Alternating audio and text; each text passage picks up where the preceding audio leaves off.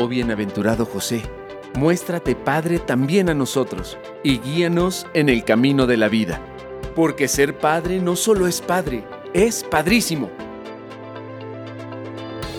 Te damos la más cordial bienvenida. Comenzamos.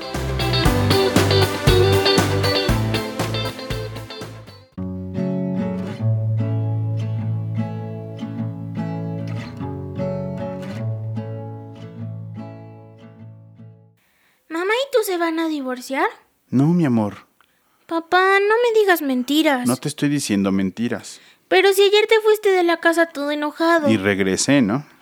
Pensé que no ibas a regresar. ¿Quieres que te diga la verdad? Yo también pensé que no regresaría. ¿Y por qué regresaste? Pues mm, porque tuve la oportunidad de hablar con algunas personas, gente buena, que me ayudó a pensar mejor las cosas y a poner en orden mis ideas. ¿Tenías muchas ideas que poner en orden, papá? Pues sí, algunas. ¿Cómo cuáles? Mm, por ejemplo, ¿tú sientes que yo te he enseñado algo? Sí, ¿Cómo qué cosa? pues... mm, no sé. ¿Podrías acordarte de algo? Pues... hmm, ¿Me enseñaste a chiflar? bueno, me gustaría pensar que te enseñé algo más trascendente que solo a chiflar. Pues no me acuerdo. No creo. Pero el otro día estaba hablando con mi hermano Alfredo. ¿Hablas con Alfredo? Uy, sí, todos los días. Nos escribimos por WhatsApp. Me dice que no te escribe mucho porque luego está muy ocupado y no le contestas. Mmm, vaya. Bueno, me ibas a decir que tu hermano te dijo algo. Es que le conté que habías discutido con mamá y él me dijo algo muy bonito. Me dijo que él tiene muchos valores que lo constituyen como hombre gracias a ti, por cosas que le dijiste y que vio en ti. ¿Eso te dijo? ¿Qué es constituir? Pues es como... mm, como darle forma a algo. Alfredo dice que tú le enseñaste a ser hombre. ¿Y tú? Yo no soy hombre, papá. me refiero a que si tú has aprendido algo de mí. Y de mi mamá. De los dos he aprendido valores. Pero tú siempre fuiste muy firme conmigo y con mis hermanos. Me decías qué tenía que hacer y cuánto tiempo tenía para hacerlo.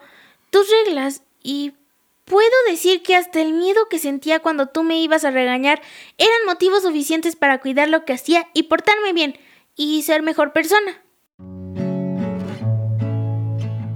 Recuerdo con mucho cariño esa tarde que platiqué con mi hija Rayito. Originalmente lo hice para que ella sintiera que todo iba a estar bien y que su mamá y yo no íbamos a divorciarnos. Pero la que terminó contagiándome su paz y su esperanza fue ella. De pronto me di cuenta que el que necesitaba sentir que todo estaría bien era yo. Ese día también me di cuenta que a pesar de mis miedos y de mis inseguridades, había sido un buen padre. Recordé cómo había sido mi padre conmigo. Muchas veces juzgamos y criticamos la forma como nuestro padre nos educó y la forma como nuestro padre nos trataba cuando éramos niños. Recordamos injustamente lo que creemos que nos hizo falta, lo que no nos dieron, lo que nuestro egoísmo creemos que nos faltó. Así había sido yo. Esa noche, recordé cuánto bien me había hecho que mi padre fuera firme a la hora de establecer los límites. Mi padre solía decir que la única forma que tenía para demostrarnos a mis hermanos y a mí el enorme amor que nos tenía era enseñándonos el valor del respeto y formarnos en valores. Y hasta esa noche no me había dado cuenta de cuánto bien, en verdad, cuánto bien me había hecho que así fuera. Y mi padre no era un hombre de letras, no era un gran pedagogo, ni siquiera terminó la universidad. Era simplemente un hombre congruente que nos mostraba el camino del bien y caminaba sobre él con nosotros de la mano. Mi padre me dijo alguna vez, cuando iba a ser papá de mi primer hijo, que una de mis labores más grandes como padre sería establecer normas y hacerlas respetar para que mis hijos fueran gente de bien. Oye, mija, le dije algunos días después de aquella plática cuando fui a tranquilizarla y a decirle que su madre y yo no nos íbamos a divorciar. ¿Qué pasó, papi? He pensado mucho lo que me dijiste que te contó tu hermano. ¿Por qué? Pues porque pienso que a veces me hubiera gustado decirle más cosas a tu hermano y aconsejarle más cosas. Pues llámalo. Lo voy a llamar, pero antes quiero decirte algo que pienso. ¿Y qué es, papá? Que a mí me gustaría que cuando seas mamá, Papá, voy en sexto. no importa, el tiempo se pasa bien rápido. Cuando seas mamá, me gustaría que recuerdes que una madre es muy importante para el desarrollo y madurez de los hijos, que una mamá es un marco de referencia de valores, que una madre les muestra a sus hijos la imagen del mundo, de los demás y hasta de uno mismo. Ay, papá, andas muy raro. Prométeme que te vas a acordar de estos consejos. Pues, te lo prometo. Bien. Y bueno, que no se te olvide que antes de ser mamá, ahora que eres una niña, los valores te van a ayudar a encontrar un sentido de vida y te van a ayudar a tomar mejores decisiones en ella, ¿de acuerdo? De acuerdo, papá.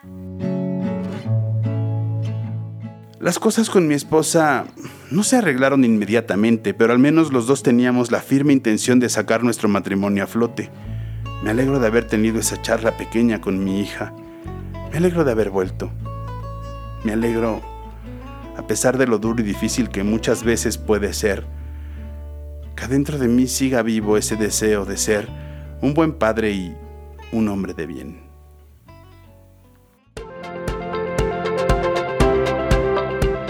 Todos podemos encontrar en San José ese hombre que pasa desapercibido, el hombre de la presencia diaria, discreta y oculta a un intercesor, un apoyo y una guía en tiempos de dificultad.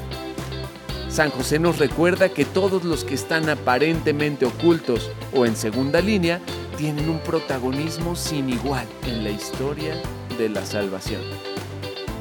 Te invitamos a dialogar y reflexionar durante las siguientes entregas y así redescubrir que ser padre es padrísimo.